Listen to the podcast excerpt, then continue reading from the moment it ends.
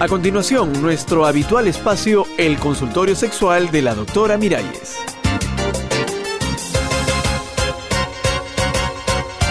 Amigas, amigos, nuevamente con ustedes en este consultorio, donde queremos conversar sobre tantas preguntas que nos hacemos sobre nuestra sexualidad.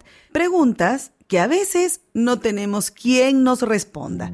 Por ejemplo, escuchen este caso de una adolescente que por no preguntar a tiempo pasó lo que pasó. ¿Qué? ¿Estoy oyendo bien o que estás embarazada? Ah.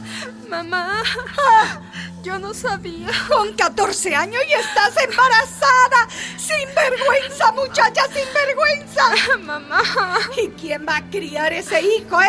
Ah, dime, mamá, tú pero... que todavía estás jugando con muñecas que no sabes freír ni un huevo. Pero A mí escúchame. no me mires, porque yo no quiero saber nada de esa barriga. ¡Nada! Terrible. Una situación demasiado terrible, pero demasiado frecuente en nuestros hogares.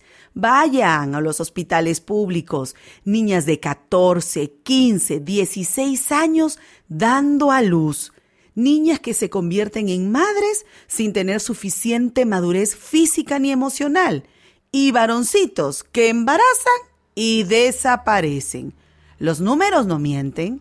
Depende de los países, pero se puede decir que en el mundo uno de cada diez partos corresponde a una adolescente.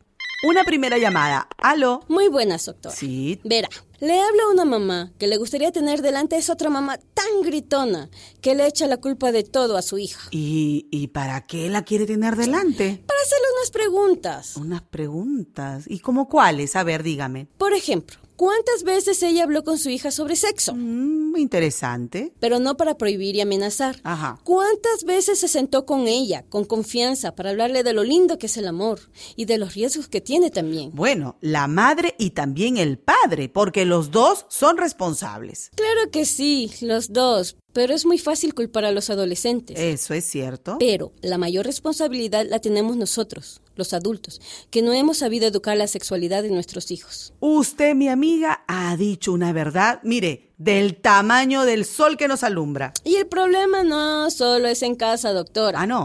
Andy pregunta qué educación sexual les dan en la escuela. Tiene razón, mi amiga. En la pizarra les enseñan los órganos. Este es un pene, este es una vagina. Sí, es verdad. Pura anatomía, pero no hay una verdadera orientación sexual. Totalmente de acuerdo con usted. Tenemos más llamadas. Un momento. Aló. Aló, doctora. ¿Qué tal, caballero? Dígame. Yo estoy totalmente de acuerdo con lo que dice la amiga que llamó. Ah, pero qué bueno. Padres y madres que no conversan, profesores que no educan. Exacto. Es la principal causa, está bien. Sí, estamos de acuerdo. Pero otra causa es que los jóvenes no tienen condones. Y si los tienen, no se los ponen. Por eso digo yo, educación y condón. Bueno. Las dos cosas, doctora.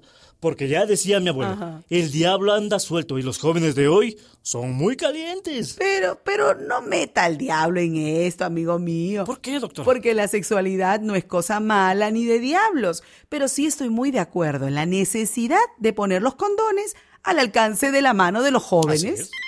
Otra llamada, otra llamada. Aló. Qué bonito, ¿eh? Al alcance de la mano. Eh, a, a ver, ¿con quién tengo el gusto? Usted el gusto y yo el disgusto. Oh, ¿qué pasó? Eso es fomentar la promiscuidad, doctora. Ay. ¿O usted quiere que los adolescentes anden fornicando por ahí como si fueran animalitos? No, no, no, no, yo no quiero nada, señora, pero tenemos que prevenir los embarazos adolescentes. Pues la forma de prevenirlos no es repartiendo condones, sino empleando el único método 100% seguro. Ay, entonces dígame, ¿cuál es ese método tan maravilloso? La abstinencia, Oh. doctora. La abstinencia. Mire, señora, ay, yo respeto su opinión, pero Pues yo no respeto la suya porque ni los condones ni ninguna de esas porquerías que venden es segura. Ay. La única forma de prevenir un embarazo es la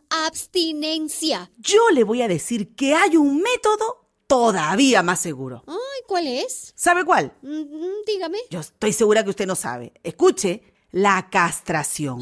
Córtele el pene a los chicos, cósale la vagina a las chicas y listo, solucionado el problema. ¿Qué le parece? Ay, no me fastidie. Pero señora, es la... ¡Aló! Ay, es que no podemos cerrar los ojos a la realidad. Y la realidad, le guste o no le guste a la gente, es que los jóvenes tienen relaciones, tienen sexo. Hay que conversar con esos jóvenes, que muchas veces son analfabetos afectivos. Hay que explicarles, pero también facilitarles condones para que puedan cuidarse.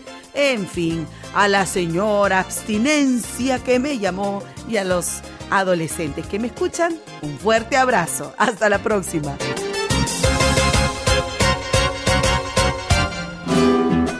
Una producción de radialistas apasionadas y apasionados.